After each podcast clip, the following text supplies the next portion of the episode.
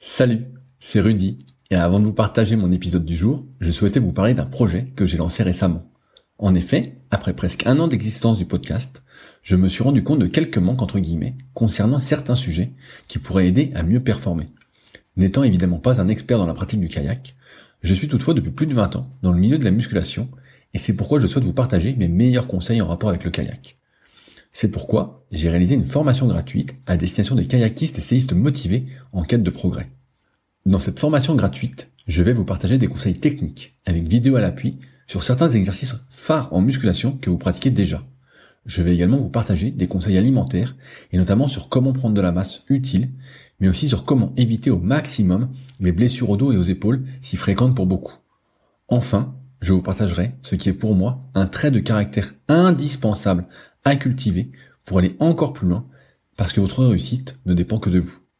Si vous êtes intéressé par cette formation gratuite, cela se passe directement sur le site www.secretdukayak.org en renseignant votre email dans la petite pop-up présente sur la page d'accueil qui apparaît moins de 5 secondes après que vous soyez dessus. J'espère sincèrement que cela vous aidera. N'hésitez pas à me faire un retour après avoir suivi cette formation gratuite si vous aviez des idées, questions ou suggestions. Salut, c'est Rudy et je vous souhaite la bienvenue pour ce nouvel épisode des Secrets du kayak. Le but de ce podcast est de vous partager ma passion du kayak de course en ligne et de partir à la rencontre des champions. Qui sont-ils et que font-ils pour performer au plus haut niveau? Aujourd'hui, j'interviewe Mathieu Goubel, figure emblématique du canoë de course en ligne en France, avec de multiples médailles internationales et respectivement 4e et 5e aux Jeux Olympiques de 2008 et de 2012. On revient sur son parcours, mais surtout sur sa culture de l'effort, sur sa philosophie de l'entraînement et sur sa nouvelle carrière d'entraîneur. J'espère que l'épisode vous plaira. Je vous laisse donc maintenant découvrir Mathieu Goubel et ses secrets. Salut Mathieu, comment ça va aujourd'hui? Très bien, salut Rudy. Ça va bah, très très bien. Bah cool. Je suis ravi de participer à ce podcast. J'en ai écouté vraiment pas mal et je trouve que tu fais vraiment un beau travail de d'exploration de, notre historique et puis de la performance dans, dans le canoë kayak. je te remercie. Bah, merci à toi. Je fais ça aussi parce que ça m'intéresse. Et, d'ailleurs, bah, j'ai une question un peu euh, peut-être, euh, on peut dire, je sais pas, euh, marrante. Je vois que toi, tu es du Nord, comme beaucoup de, de kayakistes et de séistes. Et de ce que j'ai compris, quand, on, commence le canoë, bah, c'est hyper dur. On tombe, on tombe pas mal dans l'eau. Et je me demandais comment ça se fait qu'on commence dans le Nord le canoë? Comment ça se fait que tu as commencé par le canoë? Eh ben, écoute, j'ai pas commencé par le canoë. Moi, j'ai commencé par le kayak. Ah Et, euh, et euh, quand j'ai fait euh, jusque Benjamin, Benjamin, j'étais, euh, je crois que j'avais fait des compétitions régionales, j'avais un bon niveau quand même. Et, euh, et pourquoi je suis passé au canoë? C'est parce que moi, je suis issu d'un club avec une culture canoë énorme. Et donc le club de Boulogne-sur-Mer. Et puis à l'époque, on avait des grands champions comme Didier Hoyer, Sylvain Hoyer. Et voilà, on avait tout un historique. Et en fait, moi, j'ai voulu faire euh, comme les grands. ok, et tu as, commencé le kayak à quel âge alors? J'ai commencé à 10 ans. Et est-ce que tu étais déjà euh, très grand? Par rapport aux autres? Euh, Ouais, j'avais déjà. Enfin, j'étais déjà grand et puis j'étais bien, bien costaud. justement, c'est un truc qui m'a marqué. Je dérive un petit peu, j'avance un peu vite, on reviendra après. Mais quand, quand j'ai fait mes recherches et que j'ai commencé à m'intéresser au canoë kayak, à regarder des vidéos, j'ai vite été surpris mhm. par ton gabarit, quoi. Je t'ai vraiment trouvé euh, énorme, quoi. Et donc, en fait, c'est un truc de, de, nature, quoi. Euh, oui, on va dire ça, je pense. c'est vrai que t'as un, bah, un, sacré gabarit, hein. Oui, oui, oui. Bah, c'est vrai que bah, j'étais grand, quand même. Enfin, j'ai été vite grand. Et puis, euh, bah, je suis moins grand que toi, quand même. Hein. un, un, petit peu, mais pas beaucoup. Euh. Ouais, c'est ça. Et, et, et, puis après, moi, quand j'avais, quand j'étais adolescent, hein, vers 16-17 ans, j'ai commencé vraiment à grandir. Et après, j'étais pas spécialement très costaud. Et puis, au fur et à mesure du temps, j'ai, j'ai épaissi. Qu'est-ce qui a fait que tu as commencé euh, le canoë-kayak? Eh ben, euh, en fait, euh, moi, quand moi, je suis, je suis fils d'une prof de PS. Et puis, mon père, il était kiné sportif. Et euh, donc du coup, quand j'étais petit, j'ai fait pas mal de gymnastique et de natation. Et puis, euh, et puis, euh, j'étais un peu turbulent. Et, et puis et puis en fait, on m'a proposé d'essayer le canoë. Et en fait, moi, j'avais adoré cet esprit de de nature. On pouvait faire ce qu'on voulait, on pouvait aller où est-ce qu'on voulait. Et puis il y avait des espaces. Et puis on était au grand air, donc c'est un truc qui m'a plu. Et est-ce que tu t'es euh, au début rapidement distingué par rapport aux autres, comme tu avais un gabarit, euh, tu étais un peu, euh, étais plus grand, un peu plus costaud. Est-ce que tu allais plus vite que les autres? Est-ce que euh, ou pas du tout? Bah, je sais, je sais pas trop. Je sais pas trop. Après, moi, au début, c'était vraiment pas trop la compétition. Enfin, j'étais pas en mode sport de compétition. J'étais en mode me dépenser avec des copains. Et puis, on allait faire. on a la chance à Boulogne d'avoir la mer. On a une rivière aussi, on pouvait faire un petit peu de, un peu de rivière. Gentil, hein. Mais, euh, mais voilà, en fait, euh, quand j'étais gamin, tous les mercredis, tous les samedis, on faisait des trucs, on se marrait. Et puis ça, ça m'a éclaté. Et euh, donc du coup, la vitesse par rapport aux autres, bah c'est sûr que j'avais, j'étais quand même un peu plus, un peu plus grand. Mais mais voilà, moi jusque 14 ans, les compétitions, j'en faisais, mais c'était pas mon, c'était pas ma motivation première, quoi. Est-ce que tu penses que d'avoir fait un peu euh, d'eau vive, ça t'a aidé justement par la suite? Ah, Je peux pas dire que j'en ai vraiment fait beaucoup, hein, mais, euh, mais moi d'avoir touché à tous les milieux, ouais, je pense que, je pense que euh, ça doit jouer. Hein. Moi, je suis quand même convaincu que la polyvalence, c'est un truc qui permet de, de passer des caps à un moment donné où on est limité par la technique ou, ou l'aisance. Et je pense que d'aller sur plein de milieux différents, ça, ça aide à, avoir, euh, enfin, avoir des, une coordination et puis une stabilité qui, qui, qui aide. Est-ce que tu te rappelles ta première séance en canoë? Euh, ouais. ouais, je me souviens. C'était euh, bah, euh, l'été, là, Benjamin 2. Et puis, euh, je me souviens, il y avait Sylvain Hoyer et Régis côté. En fait, on essayait, on a voulu essayer de faire comme les grands. Et c'était l'été, en fait, on passait nos journées, nos journées au club. Et en fait, j'ai fait couler le bateau. Comment t'as fait couler le bateau Comment t'as fait ça? Bah, en fait, je suis tombé dans l'eau, j'ai essayé de remonter dedans euh, par tous les moyens, et en fait, au bout d'un moment, le bateau il a coulé. et comment, comment vous avez fait pour le récupérer alors? Avec un grappin. Ok. C'était un vieux bateau en résine. Voilà, on avait essayé dans un vieux bateau. Et puis, voilà, après, on savait où est-ce qu'il était. On a été le chercher. On faisait pas mal de kayak, euh, canoë, natation, en fait, euh, quand on s'amusait. euh, Est-ce qu'à partir de ce moment-là, tu te tournes euh, vraiment vers le canoë ou tu continues en parallèle à faire du kayak? Non, non. Après là, j'ai commencé. Euh... Après, j'avais un groupe euh, de copains de mon âge où on faisait tout le temps du canoë. Et donc, euh... et donc, du coup, je suis resté à faire que du canoë de course en ligne. Et comment ça s'est passé ta, ta, progression, ton évolution en, en termes de canoë?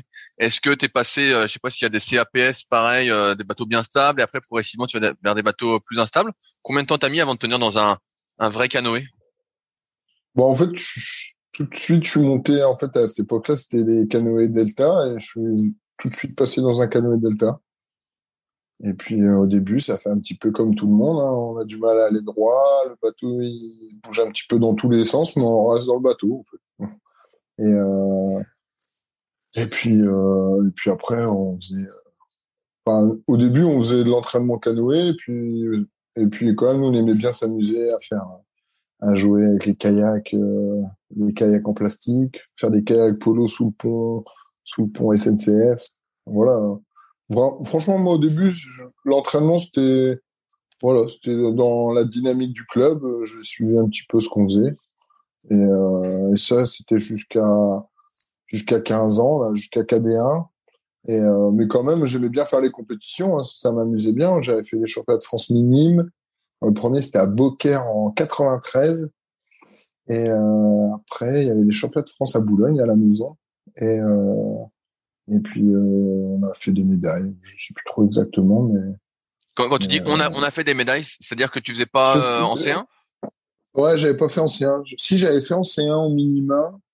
Et en C4, je sais qu'on avait fait troisième. Et puis après, là, on était une grosse région canoë à cette époque-là. Et j'avais plein de plein de partenaires où on était l'équipe minime 1 ou 2 de la région. sur tous les podiums, on, on, faisait des médailles. Donc du coup, on avait bien cartonné. J'avais mon équipier Anthony Soyer, qui est entraîneur maintenant des canoës. Et on était en C4.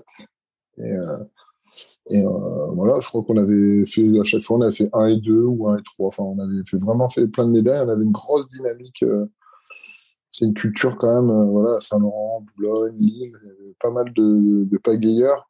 Et puis, on n'était pas mauvais. Mais quand, tu dis, le, justement, en faisant des recherches, j'ai vu que tu avais fait du C4. Et euh, bah moi qui suis un peu récent dans le dans le milieu, il n'y a pas de C4. je vois pas de C4. Euh, euh, Qu'est-ce qui s'est passé euh, avec le C4 Pourquoi ça a disparu euh, Quelle distance c'était d'ailleurs déjà en, C4 euh, alors du coup, du coup là, tu, tu parles de quoi comme C4 puisque j'en ai fait en, en, niveau français ou au niveau international? Ouais, bah au, niveau français, euh, bah pour, pourquoi ça a disparu en fait? Et même après parce que j'ai vu qu'il y avait des compétitions bah, internationales en C4 et ça a disparu aussi. Au niveau français, c'est encore les championnats de France en C4. Ah, il y a hein, encore du C4. Ok. Ah ouais, ouais, au championnat de France, il y a du C4, hein, franchement. Bah, le C4, franchement, c'est, enfin, je pense, c'est comme, euh, c'est comme euh, en kayak. Hein. Je pense que l'équipage, c'est, c'est quelque chose de magique dans notre sport, en fait. Euh, et on a vraiment des grosses sensations de vitesse et, et de collaboration avec les équipes. Enfin, moi, c'est un truc que j'adore. Et, et, puis après, au niveau inter, en fait, ce qui me pêche, c'est que c'est pas olympique. Et donc, du coup, du coup, c'est dur euh, de d'inscrire des bateaux. Voilà, comment, comment ça marche le, C4 Est-ce que tout le monde euh, pagaie du même côté ou comment ça marche? Bah, de manière générale, c'est de, de droite et, de gauche. Hein. En fait, on alterne. Et, euh, et, puis voilà. Et après, les places, en général, c'est un peu comme dans le K4, à part celui à l'arrière qui doit diriger. Sinon, en avant, on met un, un gars qui sait bien mettre du tempo. Deux et trois, on met des moteurs. Et puis euh, à l'arrière, on a un gars qui tient la baraque pour tenir un bateau parce que c'est pas facile. Putain, ça, ça va être, ça va faut que je regarde des courses parce que euh, je me disais que j'avais pas vu que ça existait encore en France, mais ça va être sympa à voir ça justement. Ah ouais, mais euh, franchement, il y a un moment, on a eu des grosses. Moi, quand j'étais senior là dans les années 2000, il y avait des gros challenges C4 entre les clubs et ça donnait place à vraiment des belles courses. Et puis après, au niveau inter, ben, moi, j'ai eu la chance, en 99, j'étais senior 1, et puis euh, j'avais été, euh, j'avais été sélectionné pour courir les championnats du monde en C4. Et donc, du coup, j'ai fait du C4 avec euh, Sylvain Hoyer, Yannick Lavigne et Jean Gilgras. Et moi, j'étais vraiment le petit jeune, et puis je suis arrivé avec des gars qui avaient déjà du palmarès et qui avaient, de l'expérience. Et euh, j'ai passé un été à m'entraîner avec eux. Et j'ai vraiment appris beaucoup, beaucoup de choses. Et puis, euh, on a eu de la chance au championnat du monde derrière. On fait une médaille. Et euh, franchement, très, très bon souvenir. Et un gros début. Enfin, c'était un bon début de carrière pour moi chez les seniors. Et justement, j'allais te dire, à partir de quel moment tu prends goût à la compétition? Parce que là, en minime, tu vous faites des médailles avec ton club. Est-ce que ça te motive justement et ça te fait prendre goût à la compétition, à t'entraîner peut-être plus pour performer? Oui. Bah, en fait, euh, j'ai eu un, un, moment clé un petit peu. C'est euh, quand j'étais KD1, je suis arrivé. Et en fait, au championnat de France, euh, genre, je fais une finale B, quoi. en C1, et là, j'étais dégoûté, franchement. Et il y a mon entraîneur, Didier qui, avait, était venu me voir, c'était à Tours, je me souviens. Moi, j'étais de l'autre côté du bassin, j'étais trop, trop dégoûté. Et il m'a dit, non, mais vas-y, c'est pas grave, machin. Lui, il avait pris un canoë, il avait traversé la rivière, il était venu me voir. Et après, j'ai dit, l'année prochaine, c'est pas, on fera pas la même chose. Et donc, du coup, après, arrivé en KD2, là, moi, j'avais tout gagné, je crois. C'est 1, c'est 2, c'est 4. Moi, je suis arrivé, et puis j'étais bien, bien remonté, je m'étais bien entraîné. Et puis après, j'ai pu intégrer la section sportive du lycée Mariette avec mon entraîneur Didier qui s'occupait de nous. Et, euh, et puis là, à partir de là, ça m'a vraiment, ça m'a vraiment accroché, quoi. Est-ce que, qu'est-ce qui s'est passé entre euh, KD1 et KD2 Est-ce que tu as augmenté ton rythme d'entraînement? Est-ce que peut-être tu avais déjà le même rythme, mais tu t'es plus investi dans les séances? Qu'est-ce qui a fait que d'un coup, tu es passé de finale B euh, à plusieurs titres? Eh ben, bah non, mais il y a l'entrée en section. En fait, moi, quand j'étais au collège, je m'entraînais le mercredi et samedi, et puis de temps en temps dans la semaine, mais c'était surtout voilà les deux gros créneaux. Et puis après, il y a aussi bah, l'investissement que j'ai mis. En fait, j'ai eu envie de m'entraîner, j'ai eu envie de progresser.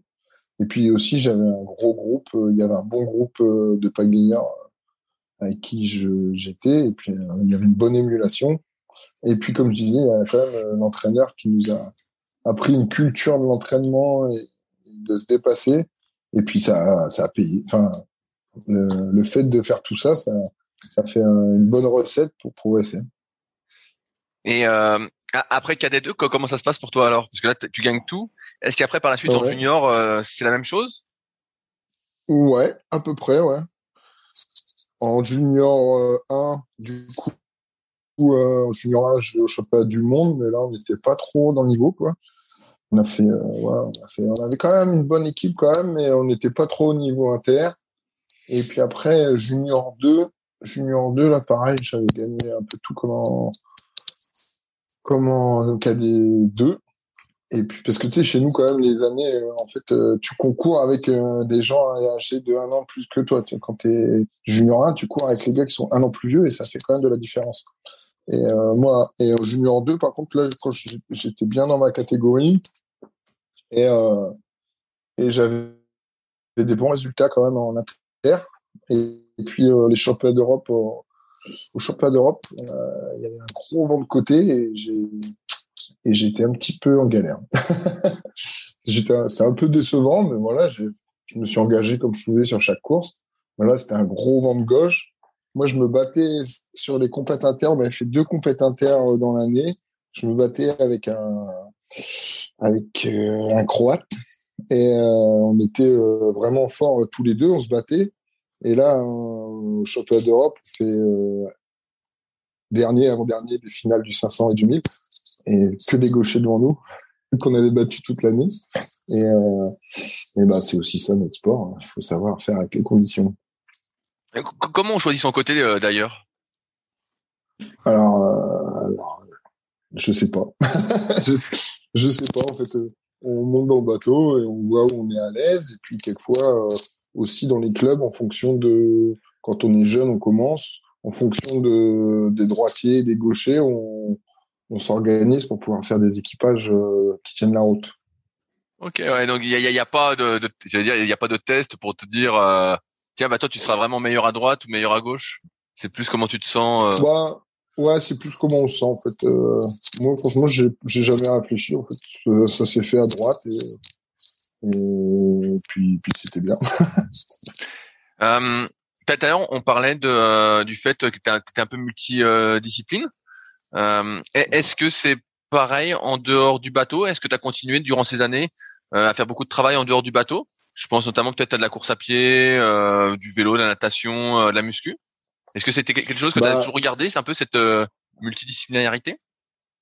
Euh, bah, de toute façon, je pense que dans notre sport, pour être performant, il faut arriver à développer des compétences autre part. Quoi.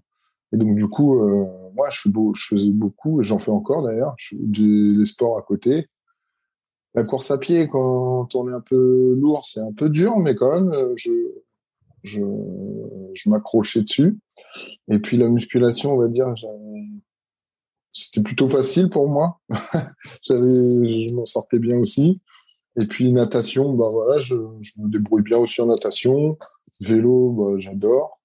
Et, euh, et, puis, et puis voilà, moi dès que je peux faire du sport, en fait, moi, j'adore faire du sport, en fait. Euh, qu'est-ce que tu fais euh, comme, comme étude parallèlement à ta carrière? Euh, Du coup, moi, dans ma carrière, en fait, ma première année de STAPS, je la fais à Boulogne. Et après, il y a euh, Fred Loyer, l'entraîneur qui est sur euh, Vers-sur-Marne. Il me dit, bah il faut que tu viennes à l'INSEP. Et puis, euh, comme ça, tu vas pouvoir augmenter ton volume d'entraînement. Donc, du coup, en 2000, je pars à l'INSEP et je fais tout le cursus STAPS. Du coup, licence, maîtrise. Après, je fais en même temps parler je fais B1, B2.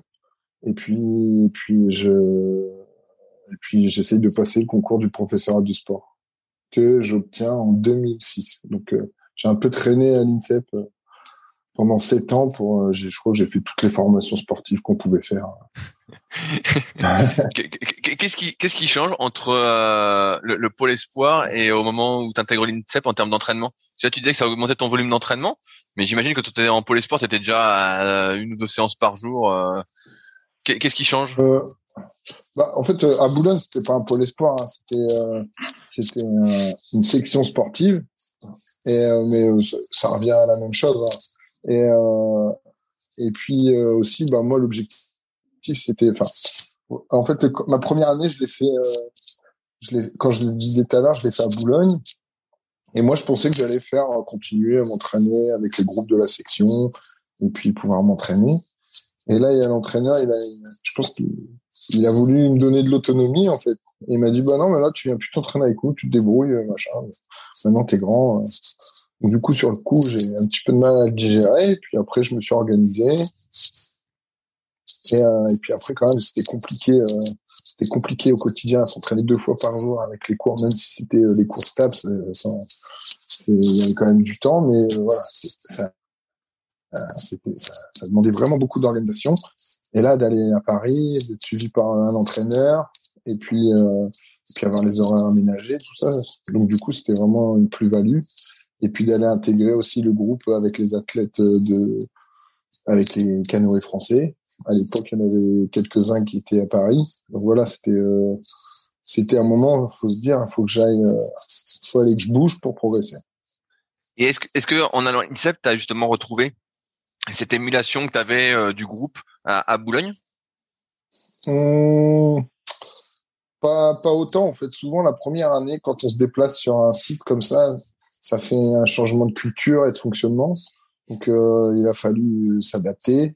Et euh, la première année, c'était un petit peu dur. Et puis, euh, et puis après, euh, ouais, j'ai retrouvé un groupe. Et il y a aussi, ben, j'ai eu en 2001, j'ai mon entraîneur de club, Didier qui revient souvent. Hein. Il est venu entraîner à Paris. Et j'ai des anciens collègues de Boulogne qui est venu aussi. On avait un gros groupe d'entraînement pendant jusqu'en 2004 à l'INSEP, où là, toutes les séances, ça envoyé solide. Je, je, dérive un peu. Euh, tu dis toutes les séances envoyées solides. Tu sais, il y, a, plusieurs courants un peu là-dessus. Il y a euh, des fois pour faire des séances faciles, des fois des séances dures. Est-ce que ça veut dire qu'à ce moment-là, il y avait que des séances euh, au carton? Mmh, Moi, on en faisait beaucoup. Ouais. Mais euh, voilà, moi, comme comme je disais au début, moi, j'avais vraiment une culture de l'effort sportif et de s'engager fort.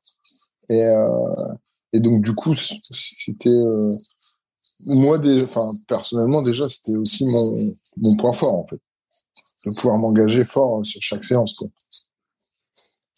Qu'est-ce qui Et après, avec, oh, excuse-moi, après, avec le temps, avec le temps, j'ai réussi à mieux aussi, euh, voilà, d'arriver à bien cibler les entraînements euh, où j'étais plus cool, ou après où j'ai, où je pouvais m'engager fort. Enfin, voilà, d'arriver à faire un truc euh, un peu mieux, mais je pense que cette capacité pour aller faire des 1000 mètres, à savoir s'engager fort, je pense que cette époque-là, je l'ai vraiment développé. Quoi. Euh, qu'est-ce, qui changeait en termes de contenu de séance? On a parlé là de Didier Oyer, de Fred Loyer. Est-ce qu'entre les deux, il y avait euh, des grosses différences en termes d'entraînement? Non, parce qu'on avait euh, la culture, peut-être déjà dû entendre parler de Karsten Neumann, voilà, avec les plans d'entraînement allemands. Et donc, du coup, euh, c'était un peu. Euh, avant Karsten Neumann, on faisait à peu près la même chose. Enfin, Didier, il avait vraiment une grosse culture de l'entraînement. Et en fait, ça n'a pas changé beaucoup de choses. Ça a juste rajouté euh, voilà, les termes de l'EB1, le B2. Mais sinon, sinon, ça n'a pas, ça pas changé grand-chose. je, vois que par, par la suite, tu as mis un peu de temps à performer à avoir tes premières euh, médailles, on va dire. Je vois que tu été champion d'Europe en 2008. Mmh. Qu'est-ce qui s'est passé entre euh, durant tout ce temps? Bah, je il y a toujours eu des petits des petits moments sympas en fait euh, enfin des moments sympas sans, de grosses médailles sans de sans, de grosses performances mais voilà 99 je suis une médaille au championnat du monde senior en 2000 je suis champion d'Europe moins de 23 ans, c'était la première fois. Et euh, donc du coup, euh, voilà, c'était pas trop mal quand même. Et puis après, euh, après 2004, j'ai failli être sélectionné au jeu. Je fais huitième au championnat d'Europe. Et, et puis après, à ce moment-là aussi, après les Jeux de 2004, j'étais vraiment dégoûté de ne pas être sélectionné parce que quand même, je m'étais engagé fort. Et puis voilà, il y avait au rattrapage continentaux, il y avait il y avait qu'une place et je fais deuxième. Et donc euh, du coup, je vais pas au jeu. Et puis euh, et en fait après 2004, là, je me dis bah qu'est-ce que je fais là? Je me suis j'ai tout donné en fait euh, j'ai pas de résultat. Et euh, et puis euh, puis quand même, je me suis dit j'ai pas fini, j'ai encore des choses à faire. Et donc du coup, je me suis un peu le groupe, le groupe de l'INSEP, tout le monde est parti un peu dans son coin. Et donc, du coup, je me suis bien recentré sur moi-même. Après, il y a la nouvelle équipe d'entraîneurs qui est arrivée avec euh, Christophe Rouffet, François During, Jean-Pascal Crochet et Olivier Boivin. Et, euh, et puis, euh, on a refait du boulot de base fort. J'avais un gros partenaire d'entraînement qui s'appelait Bertrand et Monique à l'époque. Et voilà, on était en junior ensemble et on s'est tiré la bourre depuis qu'on était junior. Et puis du coup, ça fait, c'était un moment de ma carrière où j'ai pu justement euh, me concentrer sur la technique, où je voulais vraiment progresser techniquement, qu'il fallait que je lève le pied sur un investissement sur chaque séance, il n'y avait pas que ça à faire. Et puis, et puis ça a mis un petit moment après à se débloquer. Et bon, 2005, je fais 9e au championnat du monde. 2006, je sais plus. Et puis 2007, ça a commencé à être pas mal. Et puis 2008, là, il y a eu vraiment un cap de passé. Où je sais pas pourquoi ça fait un cap comme ça, mais du coup, ça passe de pas être dans les quotas olympiques à champion d'Europe. Euh, donc du coup, je pense que le travail, à un moment, il a payé. J'ai l'impression que les effets bénéfiques du travail viennent pas euh, instantanément. Pour, euh, tu vois, dans les interviews, j'ai l'impression, tu me, faudrait que je demande ta confirmation ou pas, mais qu'en gros, tu t'entraînes une année et c'est l'année d'après que tu as les bénéfices un peu de l'entraînement, quoi. Est-ce que toi, c'est un peu comme ça que tu le ressens? Ouais, bah en tout cas, euh, on va dire historiquement, c'est vrai que ça arrive dans à beaucoup d'athlètes, quoi. Le travail, il paye N plus un, quoi. Et bon, il peut payer l'année aussi. Hein. Enfin, franchement, mais euh, ouais, je pense que peut-être il y a un temps d'assimilation, de... Je saurais pas dire. Mais oui, on pourrait euh, mettre cette règle-là, que le N plus 1, ça peut donner de la motivation quelque bah, c'est sûr, ça, ça, tu te dis, ah, je vais exploser l'année prochaine, donc tu as envie de t'entraîner à fond. Tu parlais, tu parlais de technique. Qu'est-ce qui te manquait techniquement et, et que tu as bossé? Euh, bah moi c'était tout. Enfin là le, les vrais, le vrai point que j'ai bossé c'est euh, la coordination et l'avancement avec les gens. C'était euh, quelque chose que j'ai travaillé énormément, énormément. J'arrivais à synchroniser l'accroche dans l'eau et le travail avec les gens. En fait, en canoë, tu vois, par rapport au kayak, tu as un étage en plus est en fait euh, le fait que tu tes hanches qui soient libres. Donc du coup, ça, ça complexifie, on va dire, un peu par rapport au kayak le mouvement et euh, d'arriver à coordonner tout ça pour que ça fasse bien avancer le bateau et que ça permette de remettre euh, de remettre entre chaque coup quelque chose de solide et pouvoir remettre un coup fort derrière, ça a mis du temps. mais j'ai l'impression que cette coordination, elle se joue vraiment, j'exagère peut-être un peu, mais à quelques microsecondes en fait. Est-ce que toi, tu sens ça comme ça? Exactement. Ah oui, moi, c'est. En fait, euh, il faut vraiment le faire au bon moment, avec la bonne force, et puis euh, que les jambes elles soient capables d'assumer l'appui qu'on met euh, dans la pagaie. Et moi, je pense que ouais, c'est ça que j'avais dû travailler. Parce que je mettais beaucoup de force avec le haut de mon corps, et je pense que j'étais fort avec le haut de mon corps, mais il y avait une partie de l'énergie qui passait pas dans mon bateau. Et donc, du coup, j'ai travaillé à synchroniser ça beaucoup, beaucoup, beaucoup, des kilomètres, des coups de paillet. et, ben justement, j'allais te poser la question. En, en kayak, bon, il y a, le débat un peu d'entraîner les jambes ou pas, même si ça a tendance à, à, à se finir ce débat où on dit qu'il faut vraiment travailler les jambes. En canoë, t'as pas le choix. Euh, Est-ce que, tu vois, je reviens sur la partie muscu parce que c'est vrai que moi, je t'ai toujours trouvé, euh, sur les photos, hyper impressionnant physiquement. Est-ce que mmh. tu étais vraiment fort en muscu? Est-ce que tu as vraiment mis l'accent sur le bal là, justement à ce moment-là, durant euh, ces quatre années euh, après la déception de 2004, pour mmh. essayer d'avoir un niveau de force homogène, on peut dire? Non, non, pour le coup là, je peux dire que que j'ai pas plus cherché à développer euh, les jambes plus que ça. En fait, euh, euh, en fait, moi, je voulais pas mettre lourd sur des barres, machin. J'avais peur de me blesser. Mais par contre, j'en faisais toujours, quoi. Je faisais toujours, toujours un peu de jambes en muscu. Par contre, je courais, je faisais du vélo. Voilà, je. Mais j'avais pas cette volonté d'arriver à faire de l'altéro et d'en faire beaucoup. Enfin, là, pour le coup, je pense que les gars comme Adrien enfin là, il y a une culture aussi qui se développe beaucoup euh, euh, sur sur ce travail-là. Moi, je pense que c'est vraiment important. Moi, je l'ai fait plutôt de manière empirique. On les a on les a travaillés, hein, il n'y a pas de problème. Hein. Pas au travers de ce développement euh, musculaire de la muscu. Ok. Donc ouais, t'es vraiment passé alors par un travail spécifique sur l'eau pour arriver, euh, en plus de tout ce travail un peu d'aérobie autour, pour arriver à être plus fort sur le bas, on va dire. Ouais, travail. Mais oui, après, c'est plus euh, la technique en fait. Tu vois, genre c'est pas chercher à avoir plus de force dans les jambes, c'est arriver à bien mettre les deux en même temps. Je veux dire. Est-ce que, bah, c'est une question un peu la con, mais euh, en, kayak, il y a pas mal d'exercices éducatifs. Est-ce que tu en as aussi euh, en canoë du style, tu mets, tu mets juste, je sais pas, 40 coups à la minute, tu fais des, des jeux avec la pagaie en l'air, des trucs comme ça?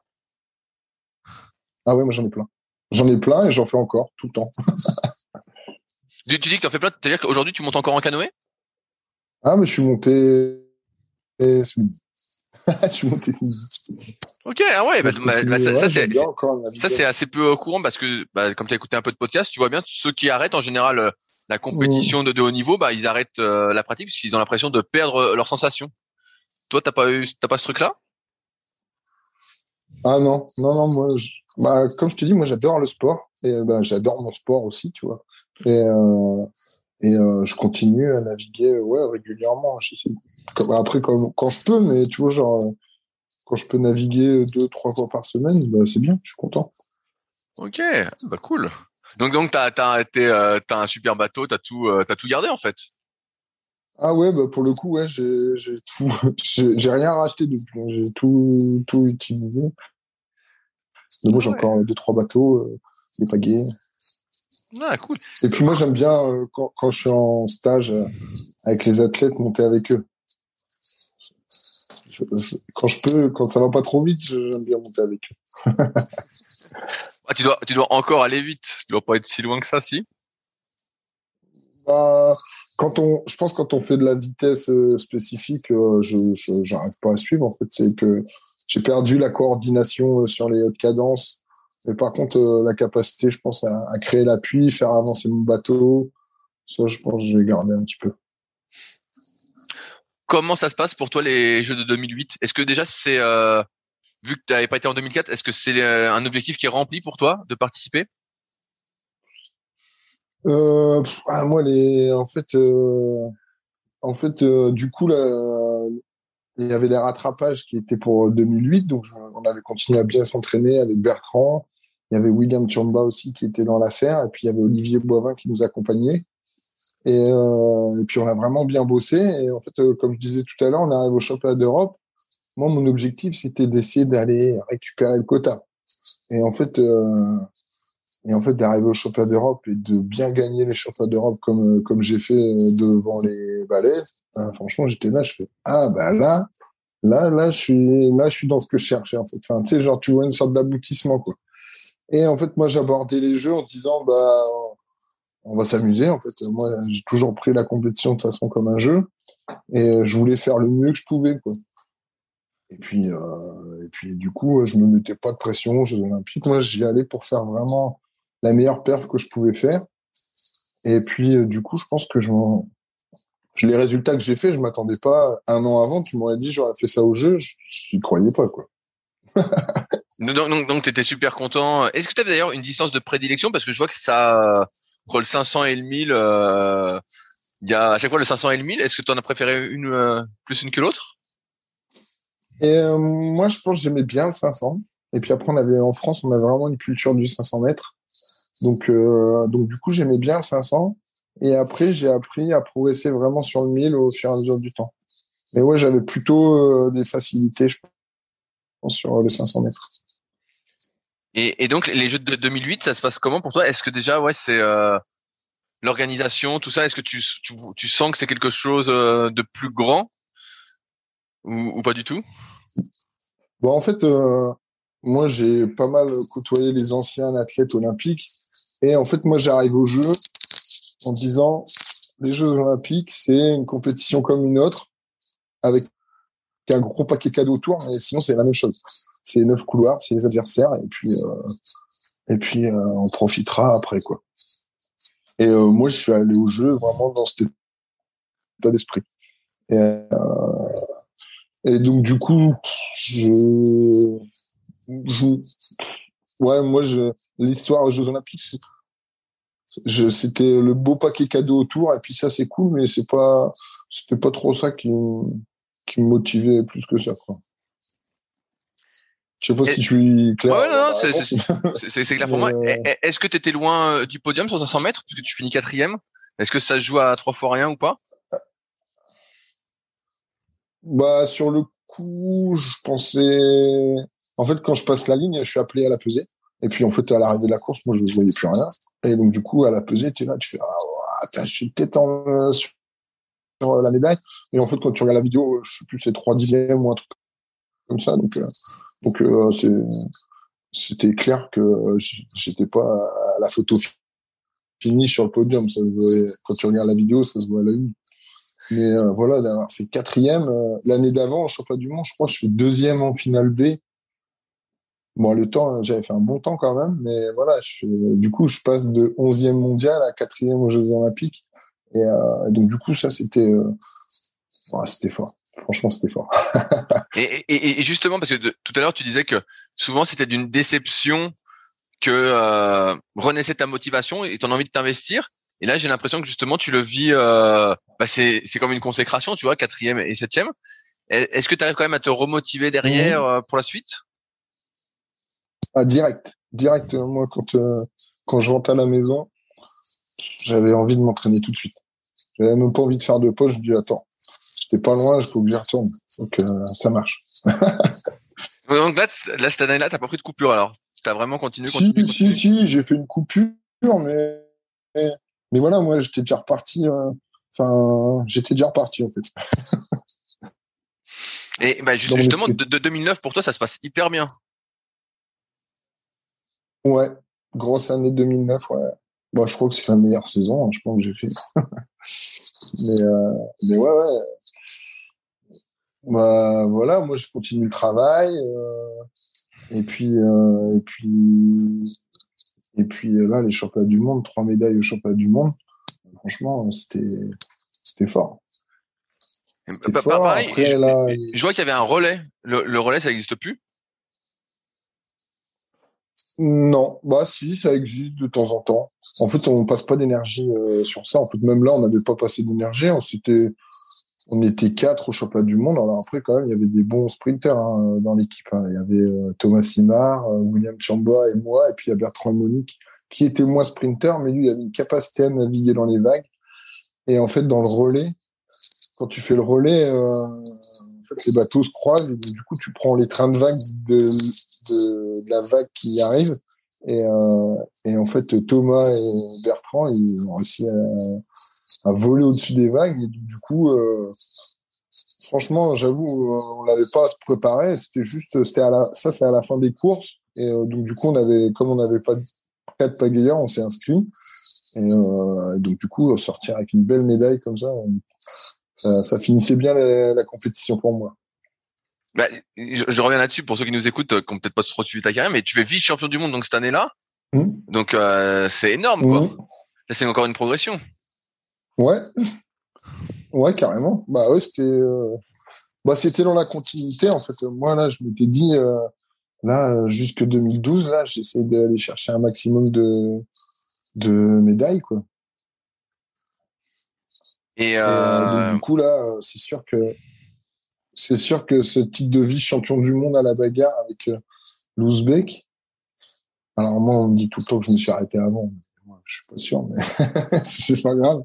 Mais euh, mais ouais, franchement, bah, en fait moi c'est des courses comme c'est des courses comme ça. En fait moi je m'investis toujours à fond. J'essaie de faire le mieux que je peux. Puis il y a des courses ça marche, il y a des courses ça marche pas. et je sais pas, je savais pas dire euh, ce que je devais faire de mieux pour euh, pour qu'un jour, euh, le jour où ça marche pas, je, je, sais pas. Moi j'y suis j'y suis allé fort. J'ai essayé de faire le mieux que je pouvais chaque coup, je me suis engagé. Puis, il y a des coups, ça marche. Et il y a des coups, ça marche pas trop.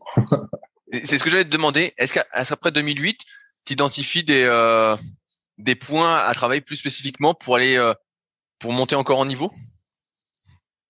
Hum.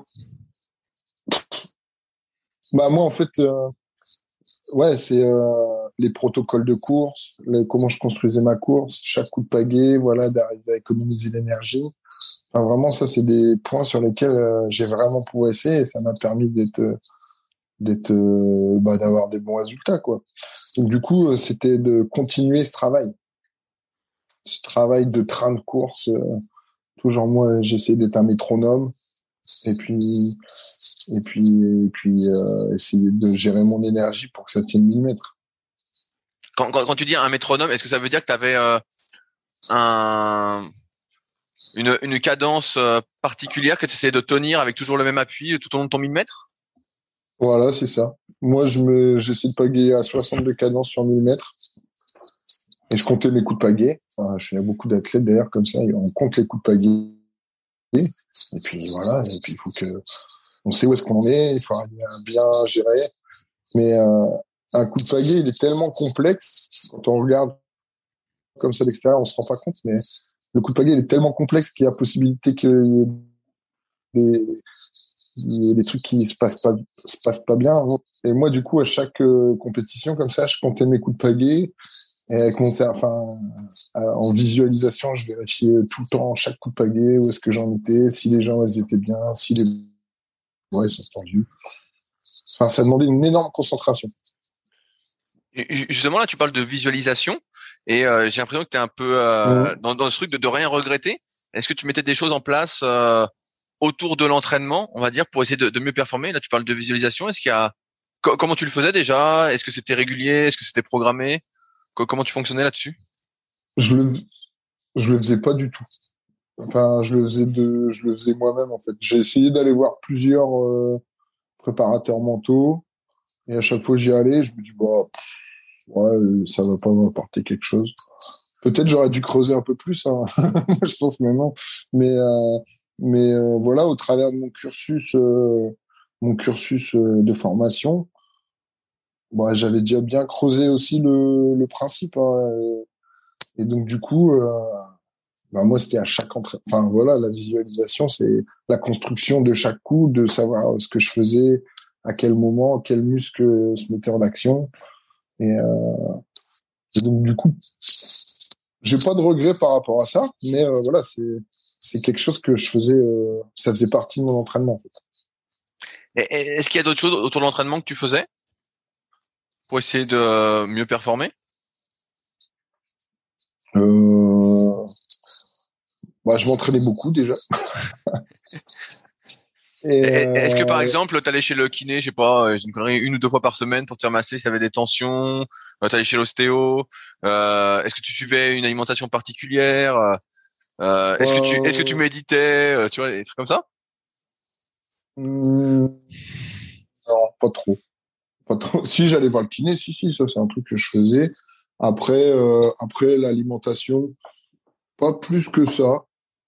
Pas plus que ça. Euh bah, je faisais attention en fait.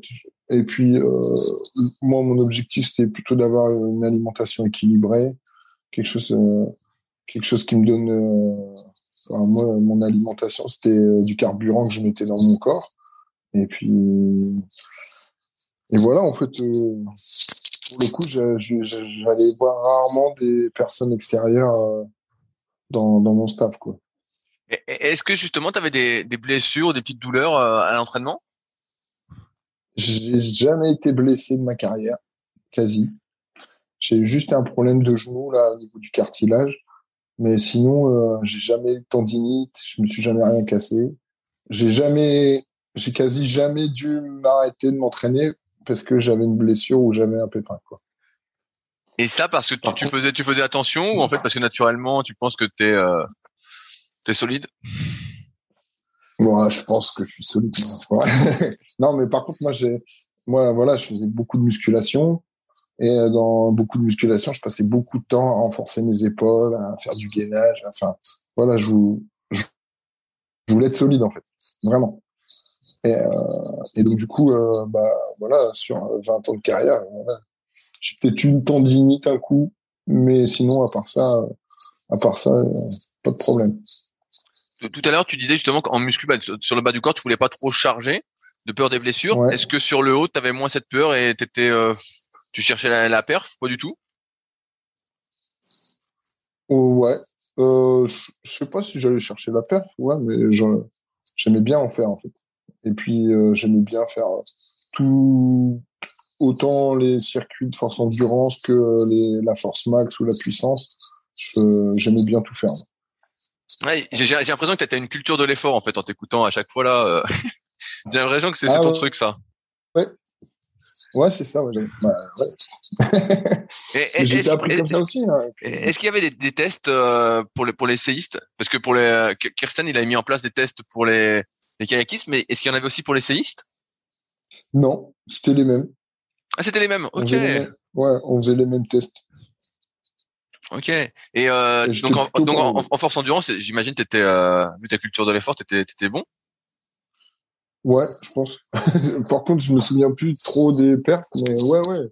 Bah, quand on avait, voilà, quand il y avait Kirsten euh, qui était là au début, là, quand on faisait les deux minutes, moi, j'étais toujours euh, dans les meilleurs. Même euh, dès, dès, dès, 19 ans, là, j'étais tout de suite dans les meilleurs. Ok. Et. Tu, tu voulais rajouter quelque chose avant que je te. Non, non, non, non, non. non, non. euh, donc là, bah, 2009, donc c'est une super année. Comment ça se passe ensuite pour toi par la suite? Euh, Bah en fait, euh, en fait, il y a un truc qu'on n'a pas trop abordé aussi. C'était, euh, tu vois, genre aussi un truc qui a passé un cap aussi euh, dans, les perfs et le fonctionnement, c'est que j'ai eu le concours euh, professeur de sport en 2006. Et, aussi ça, je pense, ça libère dans la tête. ça libère bien une partie du cerveau pour se dire ah là je suis là du coup j'ai le prof de sport j'ai été nommé euh, dans les Hauts-de-France et euh, et donc du coup j'ai détaché entre 80 et 90 pour m'entraîner donc du coup ça ça ça c'est quand même un, facteur qui fait que voilà tu as cette pression sociale euh, d'avoir d'avoir un travail quelque chose d'assuré derrière et euh, donc du coup ça ça m'a permis aussi de vraiment, vraiment être euh, encore plus sur l'entraînement. Et puis, et puis donc du coup, donc du coup, euh, voilà, le travail commence, enfin le travail a payé, voilà, 2007, 2008, 2009. Après, bah 2010, 2010, 2011, j'ai pu les résultats que j'ai fait. En fait, sur cette période-là, quand même, j'engrange pas mal de médailles euh, sur les Coupes du Monde, Championnat d'Europe, euh, Championnat du Monde, plus trop. Mais voilà, je, je, je, à chaque fois que je sors, je vais chercher des finales, des podiums. Et donc, du coup, euh, c'était la construction des Jeux de 2012 comme ça. À, ce moment-là, ton équipe autour de toi, c'est toujours la même? En termes d'entraîneur euh, bah non, ça, c'est, c'était un petit peu euh, compliqué parce que du coup, Olivier Boivin, il a arrêté en 2000, euh, 2008. Et donc, du coup, après, c'est euh, François During qui me suit. Mais moi, du coup, je suis parti m'entraîner à Lille. Enfin, en fait, je suis parti habiter à Lille avec mon épouse. Et, donc, du coup, en fait, je m'entraîne beaucoup tout seul beaucoup, beaucoup tout seul. Et après, on, part pas mal de temps en stage. Donc, euh, en fait, quand on n'est pas en stage, je suis à la maison et je m'entraîne tout seul. Et, euh, et après, en stage, euh, bah, il y a François qui me suit. Et, euh, puis après, sur 2012, il y a Anthony Soyer qui vient, qui vient compléter un peu l'équipe, un peu en consultant, parce que moi, je voulais quand même un, entraîneur spécifique canoë. Mais voilà, mon staff, il était assez réduit. Et je, je me permets une question. Est-ce que tu penses justement que c'est important d'avoir un entraîneur spécifique à la discipline? Parce que des, précédentes interviews que j'ai faites, je pense notamment au début, j'avais cette question-là, où on me disait, bah non, mais c'est un peu le même entraînement, euh, tout ça. Moi, j'aurais tendance à dire que euh, quand tu vas chercher le haut niveau, il faut que tout soit euh, très spécifique, très personnalisé. Euh, J'ai l'impression que c'est ton avis aussi.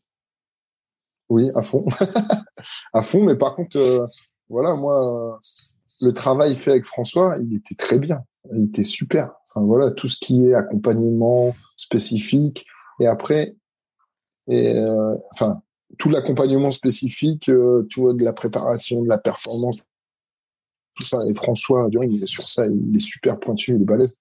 Et, euh, et mais euh, tous les deux, on reconnaissait que quelquefois il y a des choses que qu'un spécifique de kayak peut pas voir et que moi, si j'entraîne des kayaks, il y a des choses spécifiques que je pourrais pas voir.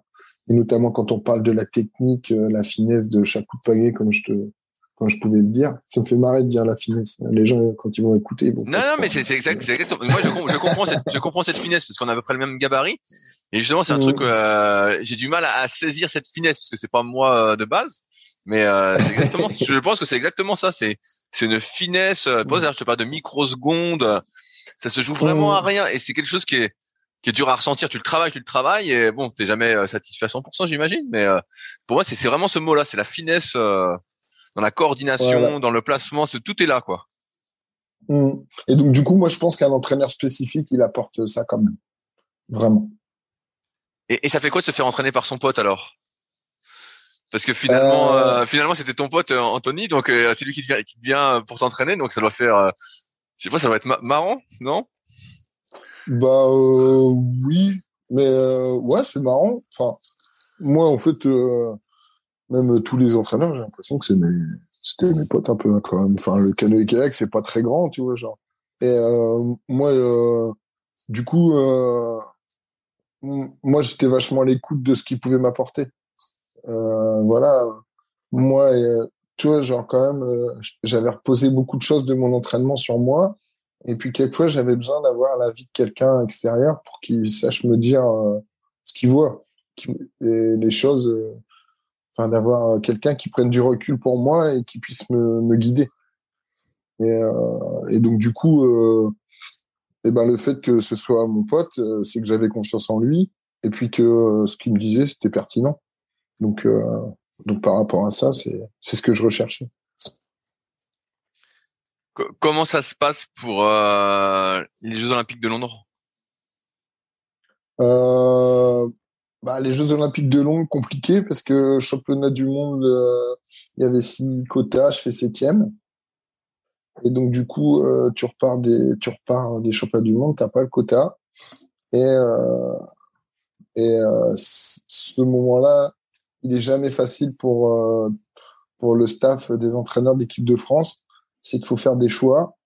Et puis, tu dois faire des choix par rapport à la catégorie, par rapport au fonctionnement, par rapport aux choix qu'on te donne au-dessus. Et, euh, et donc, voilà. Et pendant l'hiver, en fait, euh, on fait une réunion de rentrée. Ils disent, bah, en fait, euh, les rattrapages continentaux, on va les faire euh, en biplace. Et donc, du coup, là, moi, derrière, je dis, bah, en fait, vous oubliez mon projet monoplace. Et, donc, du coup, c'était un moment, c'était pas simple pour moi quand même à cette époque-là. Et donc, du coup, pendant l'hiver, j'ai dû monter un équipage. Et j'avais deux options. J'avais Mathieu Beunier de Saint-Laurent-Blangy et William Chamba qui était euh, de Lille et qui était venu signer à Boulogne dans mon club. Et, euh, en fait, euh, j'avais pas le choix. En fait, il a fallu que que, que je choisisse. Et donc au final, je suis monté avec Mathieu Beunier, avec qui on avait déjà fait des championnats du monde en C2. On avait déjà beaucoup de, on avait déjà fait pas mal de kilomètres. Et le choix, il a été d'une difficulté pour moi, mais vraiment, vraiment difficile. Parce que d'un côté, j'avais un gars, William Chamba, en fait, euh, le même que moi, en fait, le même gabarit que moi, super solide, costaud. Euh, et il y avait un Mathieu Beunier avec un plus petit gabarit, mais avec euh, une plus, plus, plus de finesse dans la navigation et de s'adapter à moi. Et donc, du coup, au final, on fait ce choix-là. Donc, on se prépare. En même temps, je continue à me préparer en monoplace. Et, euh, euh, je gagne, on fait les sélections équipe de France et je gagne tout. Je gagne euh, euh C2, C1 1000 et C1 200. Et euh, moi, quand j'ai fait ça, je demande au DTN, je dis bah moi en fait les rattrapages, je veux pas les courir en C2, je veux les courir en monoplace. Et ça a été un peu compliqué aussi à ce moment-là. Et, euh, et au final, euh, je récupère mon quota sur la distribution, euh, sur la distribution avant les rattrapages continentaux. Et donc du coup, j'étais déjà sélectionné au jeu et on court quand même avec Mathieu les rattrapages continentaux et il y avait qu'une place et on fait deuxième. Donc du coup, le quota, le quota était pas ouvert en C2 et j'étais sélectionné en C1. Oh putain, c'était chaud quand même. c'était. Euh... Ouais, là derrière c'est le côté du sport que j'aime pas du tout. C'est l'aspect euh, politique et euh, comme ça. En fait, euh, moi j'étais dans mon projet sportif et qu'à un moment, trois quatre mois avant les Jeux, tu es en train de négocier des choses qui sont pas qui sont pas sportives. Mais j'en veux pas aux gens parce que je sais qu'aussi il y a des pressions autour, machin, et que le, les gens ils ont essayé de faire comme ils pouvaient. Mais moi, en l'occurrence, c'était pas c'était pas comme ça que je voyais les choses. Justement, ça, ça me permet de déborder un peu sur ta vie sociale autour euh, de ta carrière. Tout à l'heure, tu disais que bah, tu avais déménagé avec ta femme.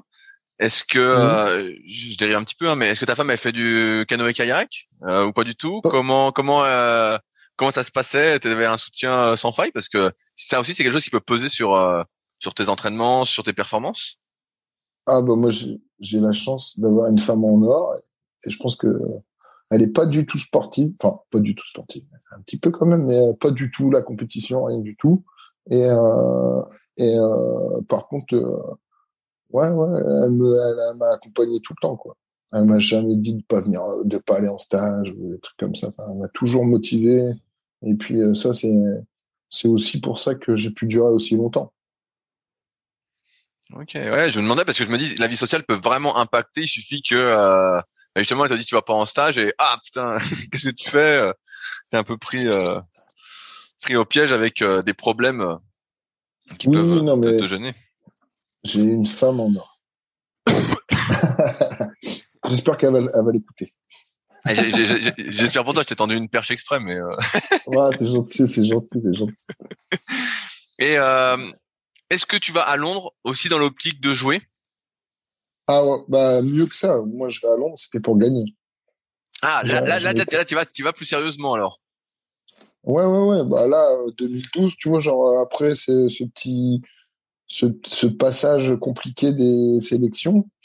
Euh, là, après le projet, euh, hop, on est reparti. J'étais reparti dans mon projet. Là, euh, les coupes du monde, je, je fais des médailles.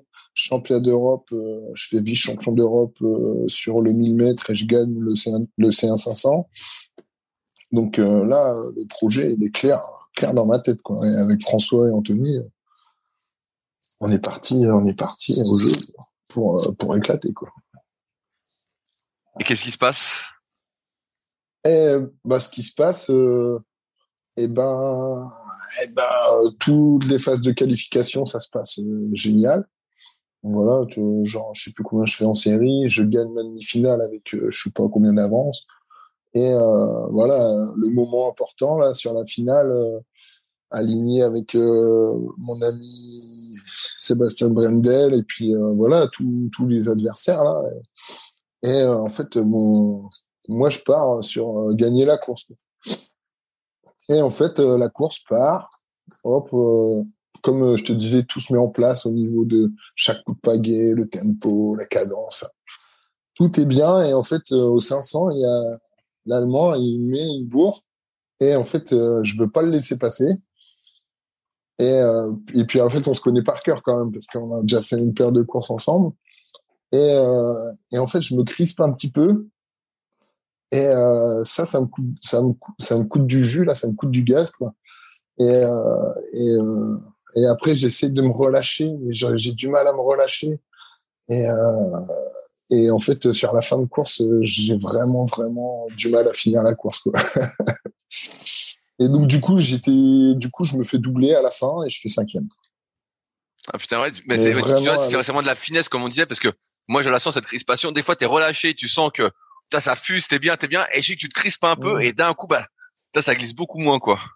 Tu sens que.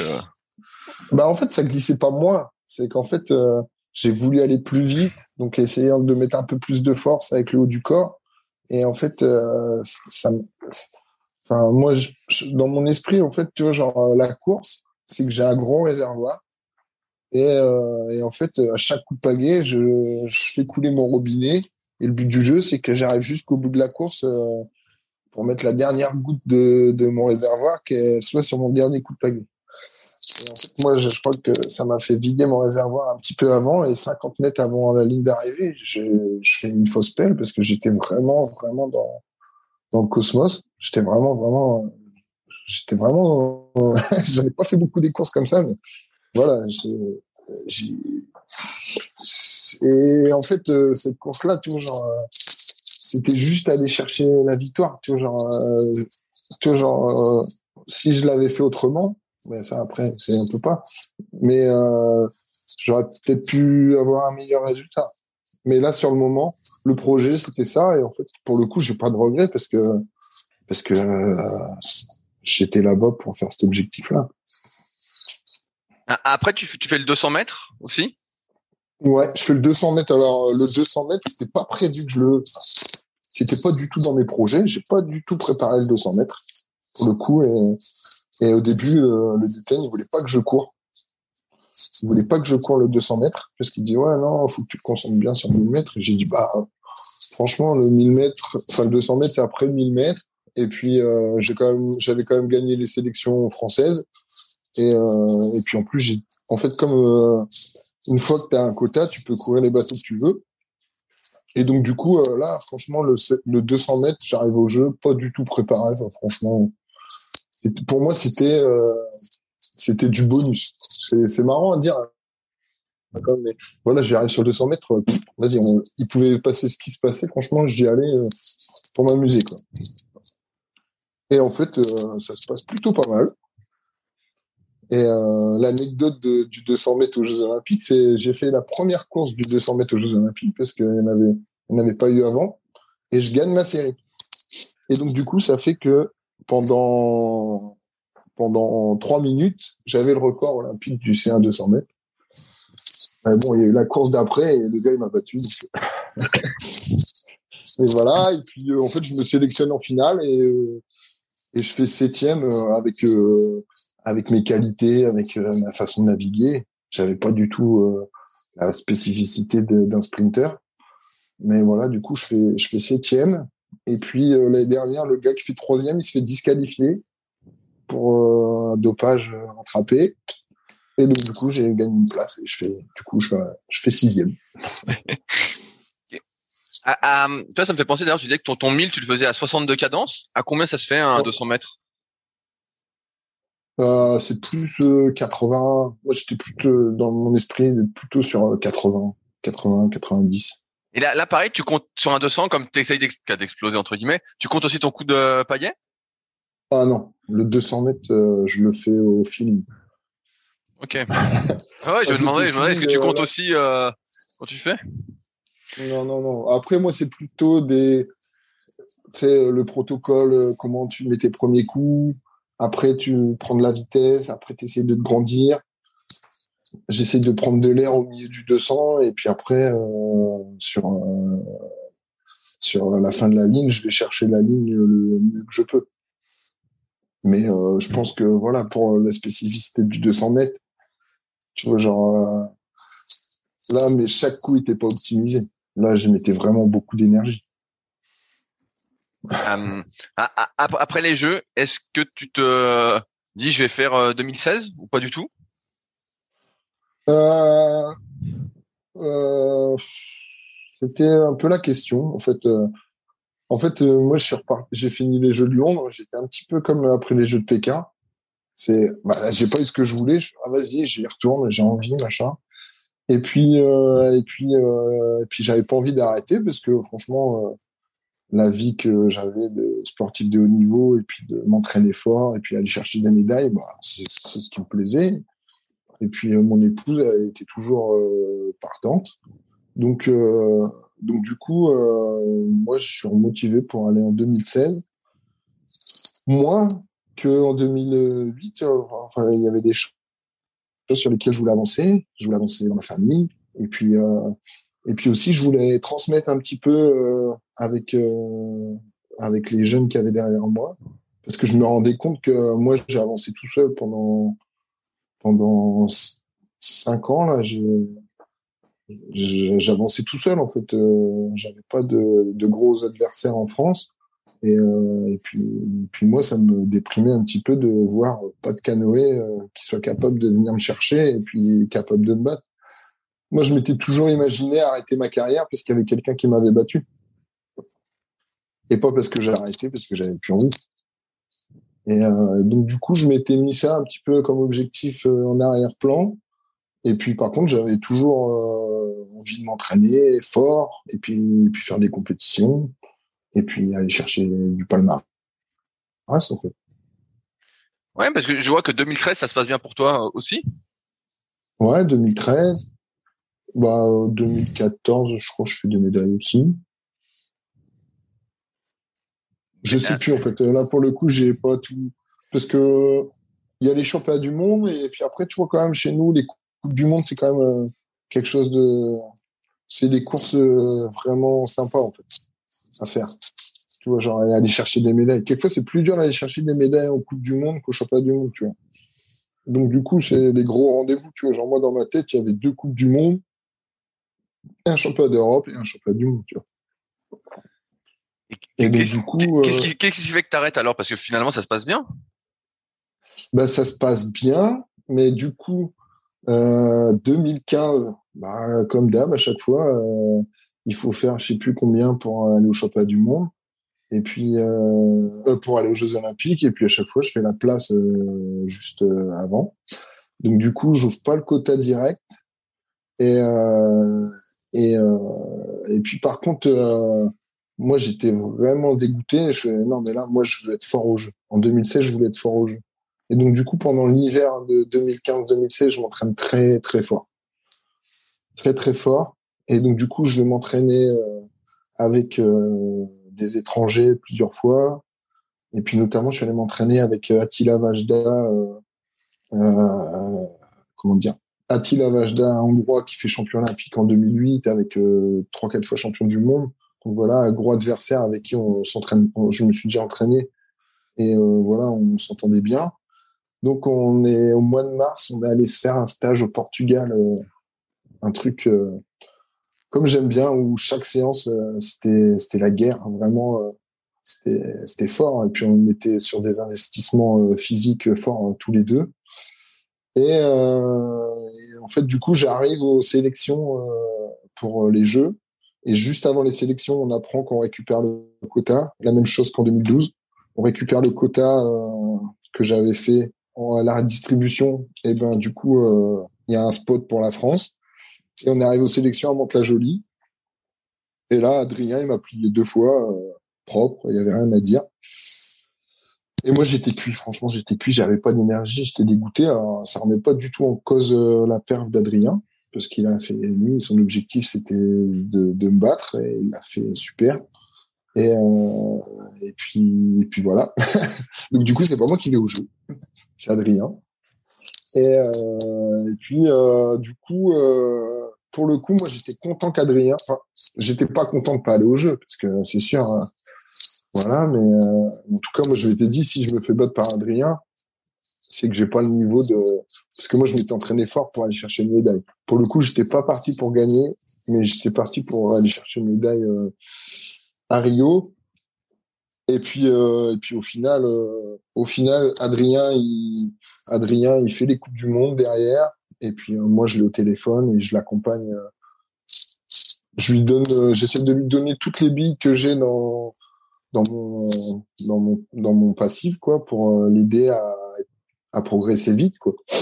Et et puis voilà. Et puis, donc, du coup, euh, bah, après 2016, bah, moi, je me pose la question parce que là, j'ai 36 ans. Je me dis, bah, c'est, c'est, c'est chiant, machin. Et puis, euh, et puis, quand même, j'étais un peu vexé de m'être fait battre. et donc, du coup, je me suis dit, bah, je refais une saison 2017 et puis euh, et puis je corrige, je mets les pendules à l'heure. Et donc du coup, bah, ce qui m'a motivé aussi, c'est qu'à un moment les gens, en fait, ils ont dit bah Mathieu, en fait, tu t'es fait battre, maintenant t'arrêtes. En fait, les gens, ils ont décidé que j'allais arrêter à ma place. Et ça, ça m'a pas trop plu.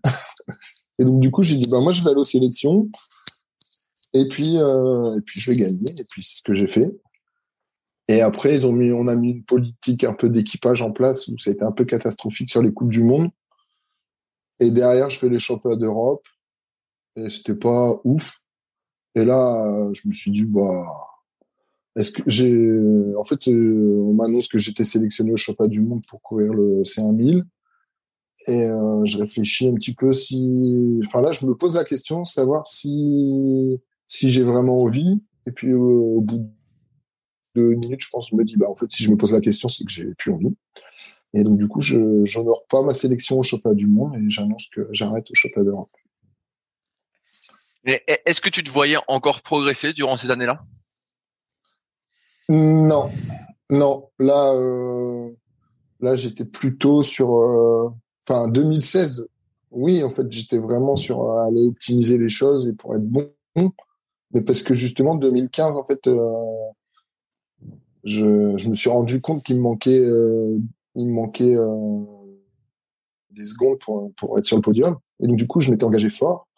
Et, euh, et après 2017, je me suis rendu compte que le prix à payer pour euh, ces, pour, euh, pour ces secondes-là, ces centièmes ou ces dixièmes de seconde, ces centièmes de seconde, j'étais plus prêt à le payer.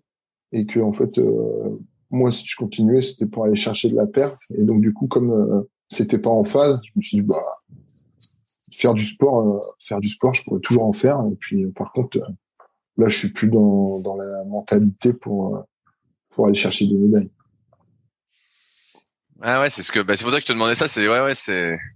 C'est que toi, qu'on se voit progresser, on est motivé, mais dès que ça, surtout que tu avais 36 ans, ça faisait, euh... ça faisait un petit moment que tu faisais du bateau quand même. Euh... Mmh, bah oui. oui. Mais bon, je suis quand même content, c'est que je, en 2017, là, quand je m'aligne aux sélections, gagné. Quoi. là, il n'y avait pas de, là, il avait pas de débat. Quoi. Et, euh, et, en fait, moi, des, des sélections, j'en ai, j'avais gagné toutes les sélections françaises quasi de 2000, euh, de 2005 à jusqu'à 2016. J'avais toujours gagné les sélections françaises. Et euh, donc, du coup, je voulais rectifier le truc euh, en 2017. tu parlais d'un stage avec euh, Vajda euh, au Portugal. Est-ce que tu as fait d'autres stages avec des étrangers? Et qu'est-ce que, si tu devais retenir une ou deux choses que tu as appris avec ces étrangers, qu'est-ce que ce serait? Euh, bah déjà j'ai fait pas mal de stages. Euh, j'ai fait, euh, je suis allé plusieurs fois en Floride m'entraîner avec les Canadiens et puis je me suis entraîné plusieurs fois avec Attila et puis deux trois regroupements comme ça avec des Allemands. Et, ce que je peux retenir de ça, c'est bah, les cultures, les cultures de l'entraînement qui sont pas forcément les mêmes que les nôtres. Et euh, et puis, euh, ce que j'ai retrouvé aussi, ça, c'est de l'émulation, parce qu'en France, j'en avais pas beaucoup. Et je voulais, enfin moi, une des choses que j'aime à l'entraînement, c'est c'est me bagarrer. Et, et donc du coup, euh, c'est ce que je cherchais. Donc du coup, euh, j'étais accueilli aussi par par les équipes parce que j'étais considéré comme quelqu'un qui qui jouait le jeu tout le temps en fait avec qui euh, on pouvait s'appuyer sur moi pour progresser en émulation. Donc, moi, ce que je retiens de ces moments-là, c'est vraiment des des moments de vie de canoë kayak de haut niveau et puis dans des endroits super sympas. Donc c'est génial. Et en termes d'entraînement, il y avait des choses vraiment différentes en termes de planif ou pas du tout? À peu près. Enfin, tu vois, genre les termes de, enfin les les cycles de développement, tu vois, genre, tu vois, genre à peu près la construction de la saison, ça c'est à peu près pareil. Mais euh, la construction des séances, c'était pas, c'était pas pareil du tout. Et moi, j'adorais. tu peux me donner un exemple euh, bah, Notamment avec, euh, les, avec euh, le hongrois, c'était beaucoup de. Il y avait beaucoup de choses avec des allures progressives, avec euh, des. C'était moins, euh, tu vois, genre une séance de B1, une séance de B2, comme ça. C'était beaucoup de séances où dans la séance, tu faisais des, tu, tu changeais tes allures et t'essayais de, de travailler tes vitesses de bateau. Et euh, moi, quand je demandais les allures, il me disait, bah, en fait, c'est aussi vite que tu peux, en fait. Mais en fait, le, le travail, le travail, il était induit par le temps de travail et le temps de récup. Ok, je, je, je, vois l'idée. Et puis, par contre, au début, c'était marrant. Là, en 2013, je suis allé à Cuba m'entraîner justement avec Attila. Et puis, je suis allé complètement en immersion avec un groupe de Hongrois. Et euh, au début, moi, les séances, euh, pas le hongrois, quoi. Et donc, du coup, euh, quelquefois, il y avait des séances, je pensais que ça allait être tranquille, et en fait, c'était pas tranquille du tout. et puis, voilà, c'était des petits décalages comme ça, mais après, ça s'est rectifié. Mais c'est vrai que les premières séances, ça m'avait fait un petit choc culturel. Mais c'est aussi ça que je venais chercher. Donc, Qu'est-ce que tu fais alors au moment, où tu prends euh, ta retraite du haut niveau, d'un point de vue professionnel? Eh ben, d'un point de vue professionnel, en fait, euh, depuis 2006, euh, j'étais conseiller technique des Hauts-de-France. Donc du coup, donc du coup, je peux remercier quand même tout le monde du canoë kayak des Hauts-de-France parce que quand même, ils avaient un CT qui était pas beaucoup là. Et puis, et puis par contre, euh, ils me supportaient, ils m'encourageaient. ça, c'est, ça, c'était aussi quelque chose d'intéressant. Et euh, du coup, à partir de 2017, bah, je prends les fonctions de CT et euh, j'intègre, euh, j'intègre aussi le staff euh, équipe de France. Donc du coup, euh, en 2000, bah, pour les championnats du monde de 2018, c'est moi l'entraîneur de l'équipe de France canoë.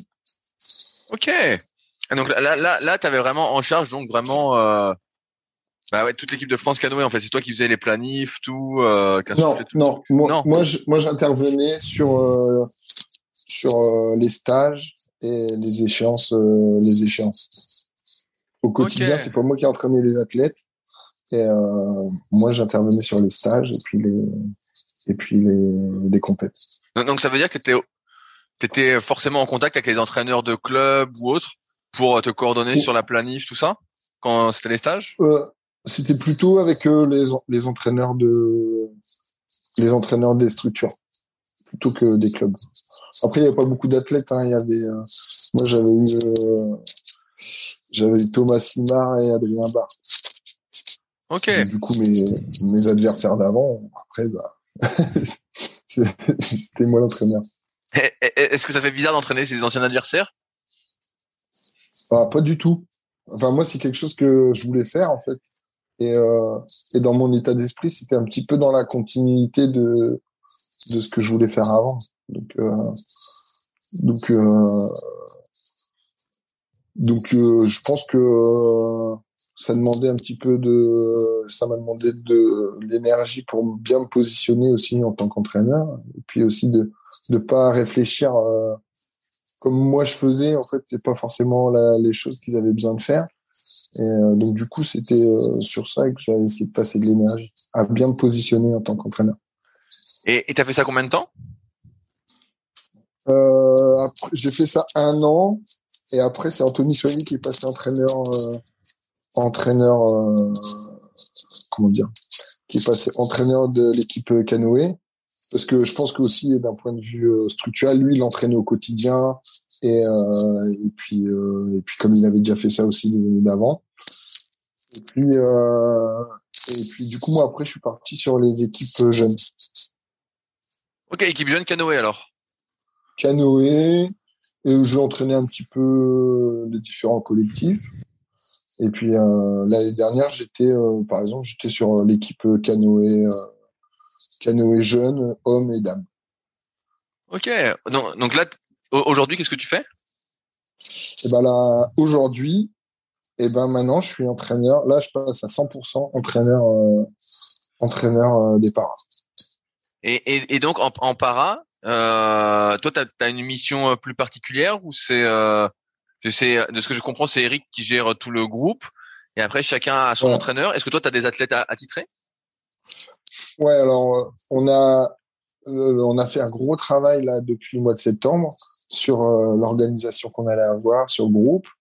Et donc du coup, nous, on veut développer vraiment un projet collectif parce que voilà, chez les paras, il y avait trois individualités. Donc là, il y a, il y a, il y a trois athlètes qui sont arrivés en plus. Et, euh, et euh, nous, on a voulu apporter euh, quelque chose qui est vraiment quelque chose de fort dans notre discipline, c'est s'entraîner en collectif et avoir de l'émulation. Et, euh, et, donc, du coup, on a on essaie d'avoir un gros collectif et quand même, il y a des entraîneurs, on va dire référents. Mais en fait, euh, moi, je peux. En fait, il y a dans le staff, il y a Eric qui est, nous manage, et puis il y a Claude Alaphilippe et moi. Et donc, du coup, il y a six athlètes, on en a trois euh, référencés chacun. Donc, moi, j'ai Eddie Potvin, Abel Aber et euh, Rémi Boulet. OK. Mais, mais en fait, euh, comme on parle de collectif, c'est-à-dire que moi, il y a des moments, je vais pouvoir suivre des séances de Nelia, et puis Claude, il va pouvoir suivre des séances enfin, sur, euh, sur l'entraînement d'hiver. Et puis après, quand on va se rapprocher des compétitions, sur les projets, on va plus se spécifier avec notre, nos, nos athlètes référencés. Oui, c'est ce que j'avais cru voir justement que euh, là chez, les Paralympiques, euh, justement l'équipe s'était vachement agrandie, qu'il y avait une sorte d'émulation. Bah, j'ai vu sur les réseaux justement euh, Raphaël qui, était là, qui a fait les tests, qui partage beaucoup de trucs et tout. Bah c'est cool en tout cas moi j'aime bien suivre tout ça. Et je me dis je me disais justement que là il y avait un, un effort, je sais pas si c'est le mot, mais de fait pour justement constituer un, un groupe plus important. Ouais, bah, en fait déjà c'est parce que là on est en début d'Olympiade et puis, euh, il y a des athlètes qui ont fait des, performances qui commençaient où ça commençait à progresser.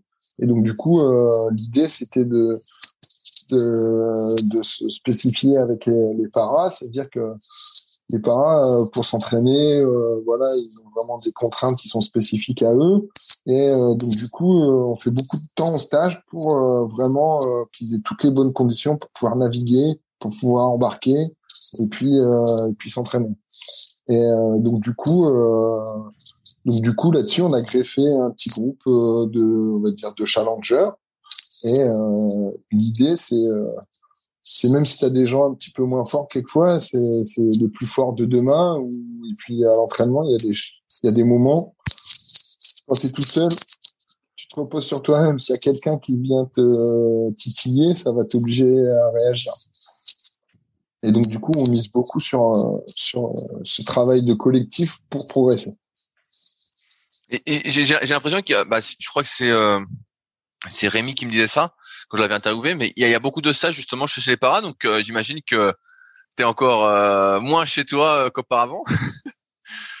Est-ce que je Je dirais pas moins, je dirais pas moins, mais c'est vrai que là, là, là, c'est le, le, gros défi quoi de, de l'année. Ça va être de partir Là, euh, il y a 154 jours de, stage prévus là cette année. Et, euh, donc du coup, euh, là pour le coup, il faut bien coordonner ça avec la vie de famille. Ok, bah, bah c'est cool. J'ai abordé un peu tous les sujets que, que je souhaitais aborder avec toi, Matt. Est-ce qu'il y a d'autres sujets que toi tu mhm. voulais aborder?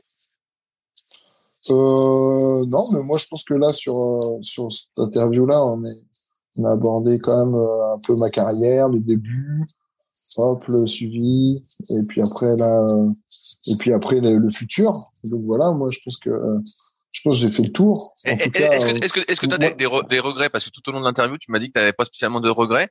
Est-ce qu'il y a quand même quelque chose que tu regrettes ou pas du tout? Euh, Non, non, pas du tout. Moi, je pense qu'il y a peut-être toujours des moyens où j'aurais pu faire mieux, où j'aurais pu progresser plus vite ou tu vois genre euh, comme euh, maintenant tu vois genre il y a des il y a des trucs comme le suivi de l'entraînement avec euh, avec le HRV avec avec des des trucs comme ça que je pense qui auraient pu me servir mais je les avais pas et puis au final c'était pas grave et puis en tout cas moi ce que je retiens de ma carrière c'est que je me suis vraiment éclaté. J'ai rencontré plein de gens j'ai eu plein d'expériences voilà ça m'a fait une vie de sportif de haut niveau euh, génial ou ou si c'est une des raisons pour laquelle j'ai duré jusqu'à 37 ans, c'est que je me suis vraiment éclaté.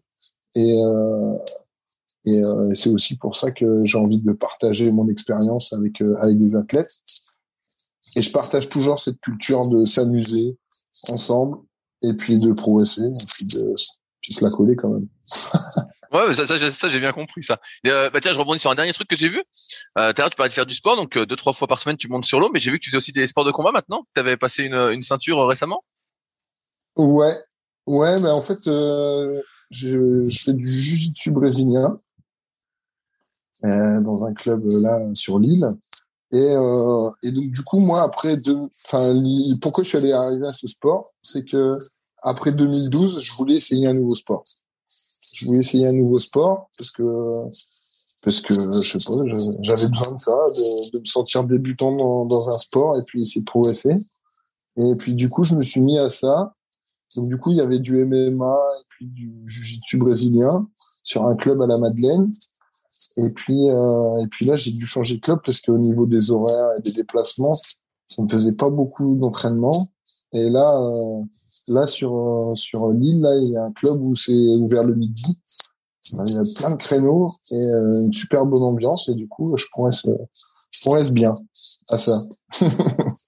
Ah, mais, justement, alors j'ai une question euh, qui a rien à voir, mais moi j'avais essayé aussi le jiu brésilien, et forcément quand ils voient arriver des types comme nous, bah ils aiment bien nous nous plier au début vu qu'on a aucune technique. Est-ce que toi t'as as eu ça aussi, justement au début où t'as été bien encadré dès le début, t'as pas eu à faire des combats sans technique? euh, bah en fait, moi, dans le, dans le premier club où j'ai été, on faisait beaucoup de techniques et très peu de combats.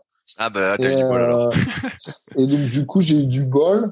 Et, euh, et puis là, j'ai l'impression que c'est souvent, tu sais, quand ça tourne entre les randonnées, que en fait, le gros, euh, le gros, il veut moins aller dessus, en fait. Mais euh, et moi, c'est ce que j'adore dans ce sport, c'est euh, voilà les différences de force, de niveau, de technique. Y a, on arrive toujours à, dans un combat, genre t'adaptes ou la personne en face de toi elle adapte pour euh, faire que les deux puissent s'amuser en fait. Euh, ça c'est quelque chose que que j'apprécie énormément de bien respecter euh, le gars avec qui t'es jamais de blessure non plus enfin voilà c'est quelque chose qui me faisait peur au début et puis en fait au final le, la culture et l'ambiance, euh, ça a permis de, ça m'a permis vraiment de m'amuser.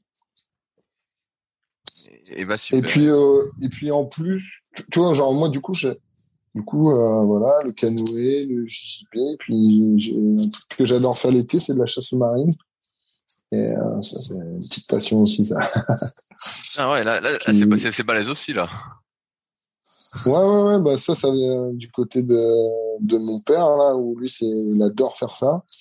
Et il m'a filé le virus. Et, euh, et donc, du coup, c'est quelque chose aussi euh, pour euh, apprendre à se contrôler, voilà, aller sous l'eau. J'adore hein, tout ce qui est aquatique.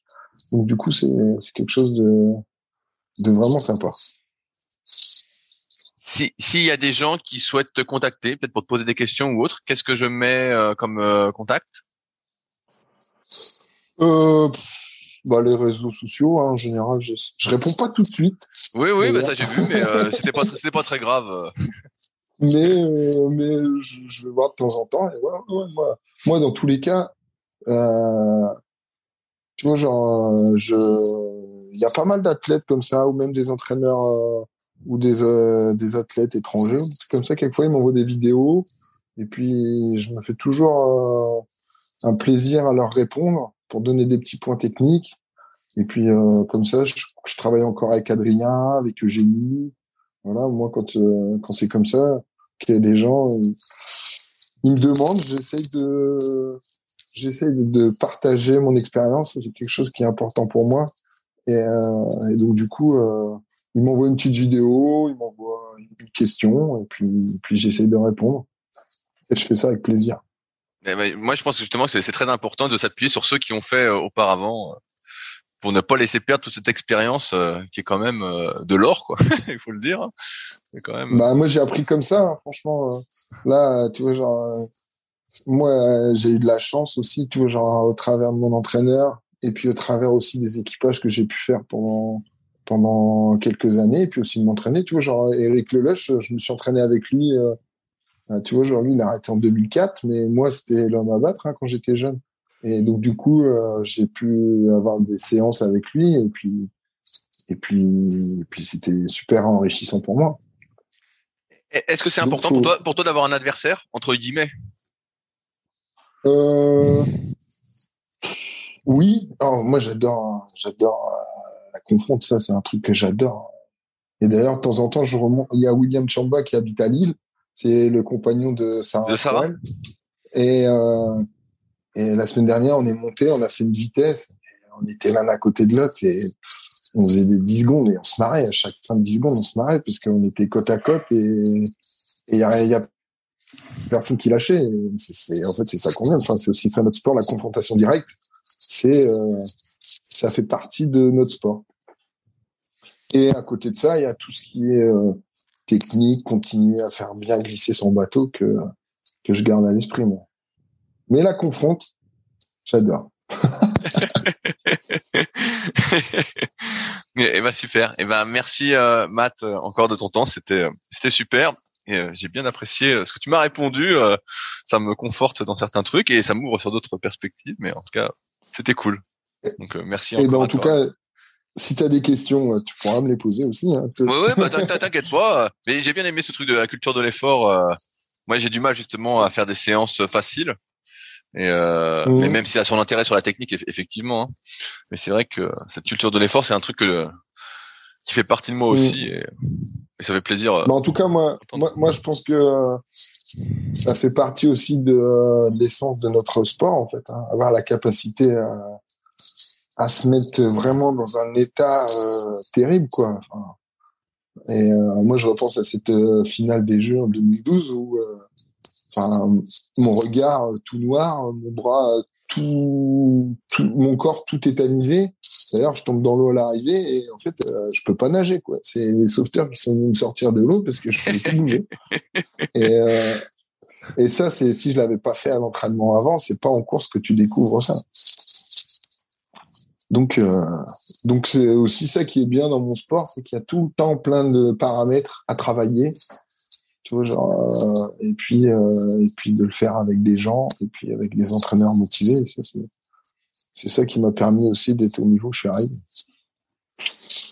Eh ben super, ce sera le mot de la fin. J'espère que ça vous a plu et à la semaine prochaine pour un nouvel épisode. Salut à tous. Merci beaucoup Rudy. Au revoir.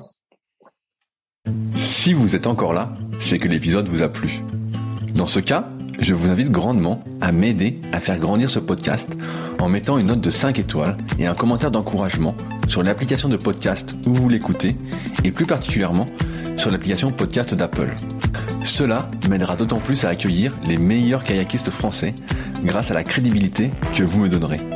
Enfin, vous pouvez retrouver la retranscription écrite de cet échange sur www.secretdukayak.org. En attendant, laissez glisser et à la semaine prochaine.